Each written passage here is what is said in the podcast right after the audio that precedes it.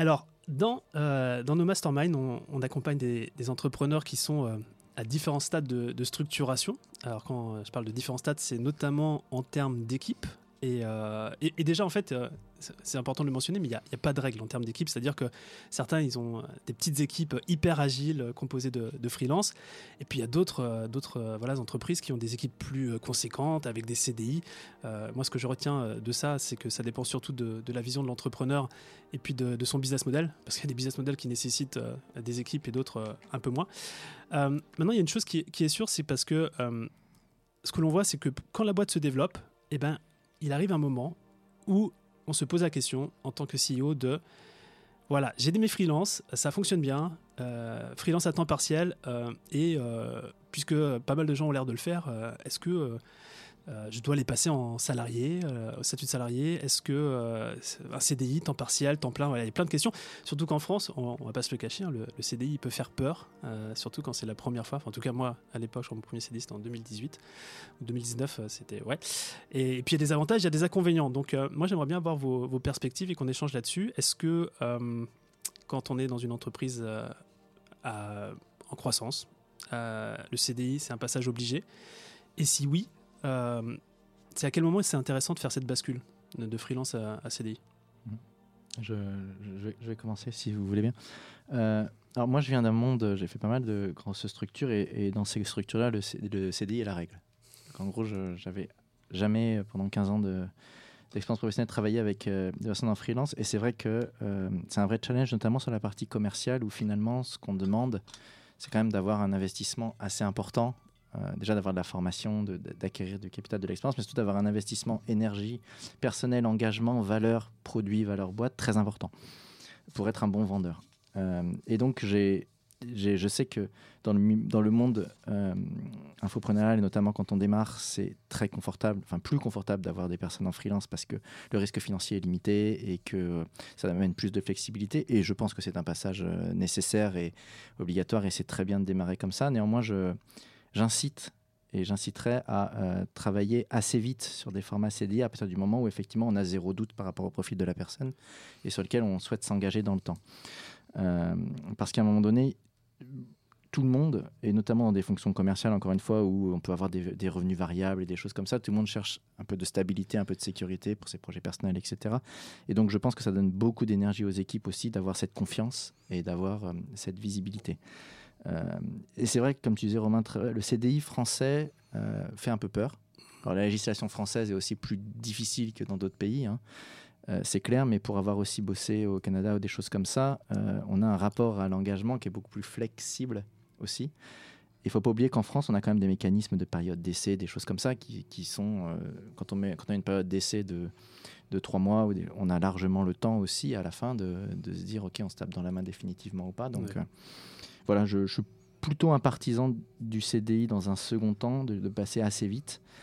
Euh, et aussi derrière, pour terminer avec cette perspective de euh, ça peut coûter de l'argent de se séparer, mais est-ce qu'on se pose la question de euh, combien ça me coûte quand un closer ferme la porte et qu'il faut que je reprenne des, missions en direct parce que j'ai plus personne et que j'ai pas pensé derrière au renouvellement, etc. Donc le freelance c'est aussi à double, à, double emploi, ça veut dire que les gens peuvent partir vite et nous on peut s'en séparer vite, ok, mais si les gens partent vite, quel coût ça a pour moi, quoi. Voilà.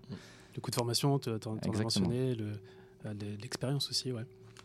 Donc euh, voilà, voilà pour mon premier sur le sujet, mais je suis preneur de vous. je suis très d'accord. Et puis, euh, il y a effectivement tous ces coûts cachés, effectivement, de, de, se séparer de quelqu'un qui connaît déjà bien la mécanique chez nous.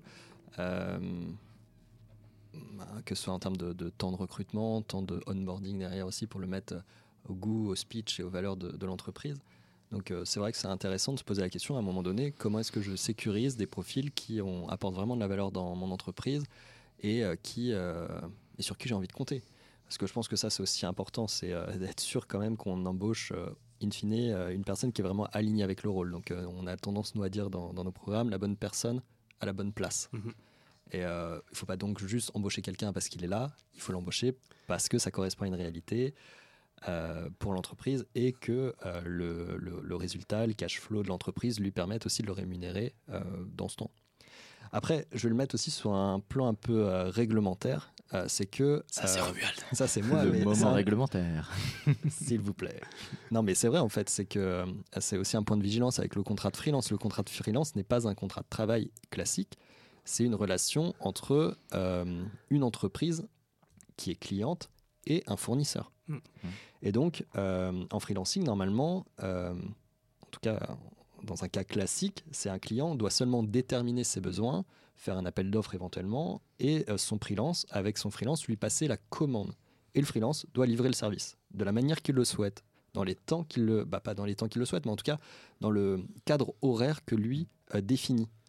Et donc, faut être très très vigilant sur ce point, parce que si c'est considéré comme du salariat déguisé, c'est-à-dire qu'il y a un lien de subordination, par exemple, tiens, il reporte à cette personne-là dans, l'organisation, il doit lui, vraiment lui rendre des comptes, il doit être là présent de 8h à 18h euh, tous les jours. Euh, eh ben, ça peut donner lieu à une requalification euh, du contrat de freelance en contrat de, tra- de travail et donc représenter un risque assez lourd pour l'entreprise puisque c'est un redressement de charges sociales et de charges patronales auprès de l'URSSAF. Donc euh, voilà, je serai euh, juste un peu vigilant aussi sur la partie, euh, à partir du moment où la personne est vraiment à plein temps, bah, c'est peut-être le bon moment aussi de la passer en CDI. Et si elle a plein temps, c'est que le besoin, il est, il est là. C'est ce que tu as mentionné. hein. Il faut, Mm. Je pense que euh, à une certaine époque, j'ai- on a pu faire du, du CDI parce que. euh, mais la réalité de terrain, on n'a pas besoin d'un CDI en fait. Et, euh, et c'est vrai que bah, ce côté légal, c'est c'est vraiment une. C'est. C'est- faut, en tenir compte et merci Romuald d'être là pour, pour veiller à ce cadre-là euh, chez, Square. Et euh, moi, cette question-là, j'ai pu échanger euh, sur ce sujet avec une de nos membres dans le Mastermind 67, euh, Emmanuel euh, Patry, qui est la, la fondatrice de l'incubateur Social Media Expert. Et en fait, je lui dis, ça dépend vraiment, passer freelance en CDI, ça dépend vraiment du, business de chacun. Je pense que, et surtout chez, chez, chez nos membres, chez nos clients, il faut regarder où est-ce que, et notamment dans la livraison euh, du produit, du service, tu as, des business sur lesquels euh, il faut délivrer un run de qualité. Il faut des, du coup des gens euh, qui soient expérimentés, des gens qui soient là au long cours, euh, Mm. des, des gens que tu peux pas te permettre de reformer parce que la qualité du produit va baisser. Nous, on- on- un de nos cœurs de, de métier, c'est le mastermind. Euh, Il y a de l'événementiel, euh, on fait ça tous les mois, voire même plusieurs fois par mois. Euh, il faut que ça run. Je sais que les opérations chez nous, c'est hyper important. Marketing aussi, on a un travail journaliste sur le marketing. Et, et- et c'est peut-être la question qu'il faut se poser aussi, c'est oui, CDI, mais est-ce que c'est un rôle clé? Voilà, que ce soit clé stratégique, mais aussi, moi je trouve que euh, c'est mon avis, vous pourrez me challenger là-dessus, mais le, le- le côté exécution et s'assurer que la machine elle tourne et elle tourne bien, là il faut prendre le moins de risques possible et le CDI c'est hyper intéressant pour euh, s'assurer que la boîte elle tourne dans ce sens. Tout à fait. Et après, bah, ça, ça implique aussi euh, de, de questionner comment est-ce qu'on implique des, euh, quand même euh, des freelances euh, dans, dans, son, dans son entreprise. Je pense que ces questions-là euh, sont, sont importantes aussi, euh, de, de les intégrer pleinement dans l'entreprise, leur donner des perspectives et jusqu'à pouvoir les engager. Ouais. Et c'est vrai que et, et c'est humain, tu peux pas demander le même niveau d'implication dans les side subjects ou tous les, à côté de la mission à quelqu'un qui fait 10 heures par semaine avec toi par rapport à quelqu'un qui en fait 35. Mm. Je pense que là-dessus, euh, ce, sera, ce sera toujours la règle. Donc, effectivement, c'est pareil. Qu- Qu'est-ce qu'on vous attendez de vos équipes? Qu'est-ce que vous attendez d'elles en termes de livraison plutôt passive aussi, d'idées, de, de, de, de, de- de reflets de la marque, etc. par rapport à tout ça? Et, euh, et, et voilà, et, et le CDI peut être un outil pour renforcer cette adhésion-là euh, assez forte, même s'il est partiel. C'est ce qu'on ce disait aussi. Ça. CDI euh, à mi-temps, ça existe et ça fonctionne très bien. Ouais. Ça, moi, ça a été ma découverte. Euh, euh, on a Laurie chez nous euh, qui, est, en- qui est en CDI et qui est, qui est pas, qui est pas à temps plein.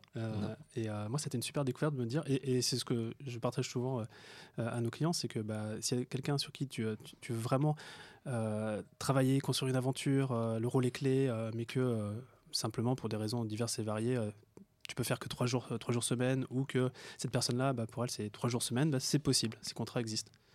Ça, je connaissais pas ça avant. Exactement. C'est euh, le minimum qu'on puisse faire, c'est 24 heures dans une semaine, travailler.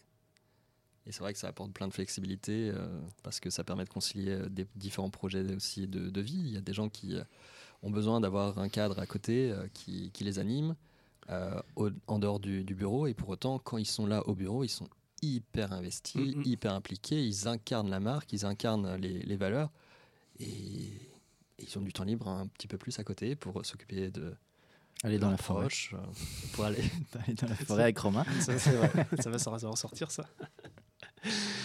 ouais, ouais. euh, le- moi, ce qui m'a parlé, euh, et je pense que c'est important, c'est que un des gros avantages, c'est vrai, quand on a une, équipe euh, en CDI, c'est l'engagement à 100%, c'est la culture d'entreprise, euh, c'est d'être impliqué dans tous ces moments off.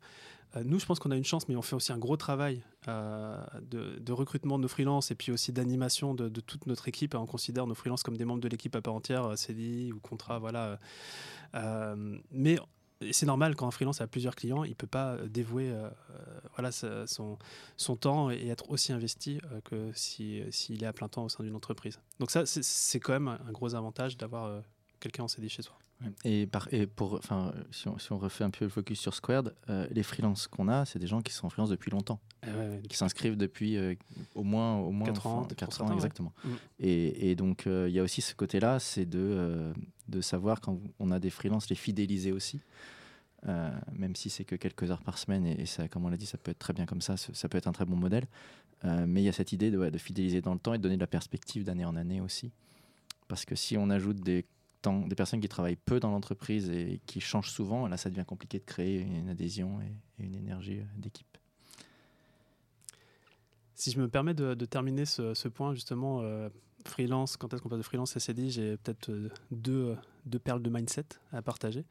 La première, et tu l'as plus ou moins mentionné, Raphaël, c'est s'il y a un doute, il n'y a pas de doute. Dans le sens où, moi, j'ai pu le vivre et nos clients peuvent le vivre aussi. Ah, j'hésite à faire passer en CDI. J'aime, cette personne fait du bon travail, mais je fais OK. Fais attention parce que s'il y a un mais, s'il y a un doute, faut pas avoir de doute. Passe pas cette personne en CDI. Ça, c'est ma façon de d'appré- d'appréhender les choses parce que généralement, euh, euh, ça, ça, ça améliore pas les choses, on va dire. Mm. Euh, et puis la deuxième peut-être perle de, de- de sagesse euh, que j'emprunte à, à- notre cher euh, Antoine Pernet, qui est le, fondateur de Microdoing. Il a une phrase, c'est alors c'est en anglais, c'est hire slow, fire fast.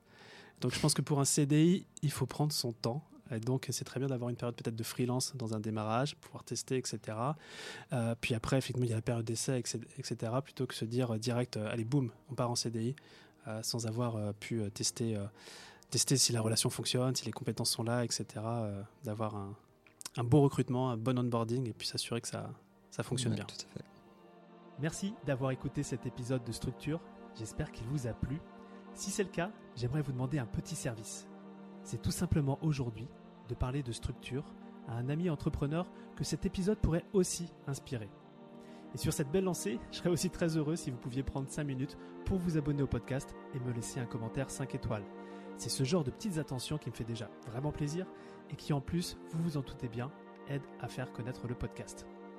Et évidemment, si vous vous sentez débordé dans vos responsabilités d'entrepreneur et vous souhaitez enfin être à la tête d'une entreprise qui soit à votre service et pas l'inverse, toute l'équipe de Squared est là pour vous, prête à échanger sur vos enjeux et sur vos aspirations. Envoyez-nous simplement un email à hello at squared.eu hello h e 2 lo at squared.eu. À bientôt.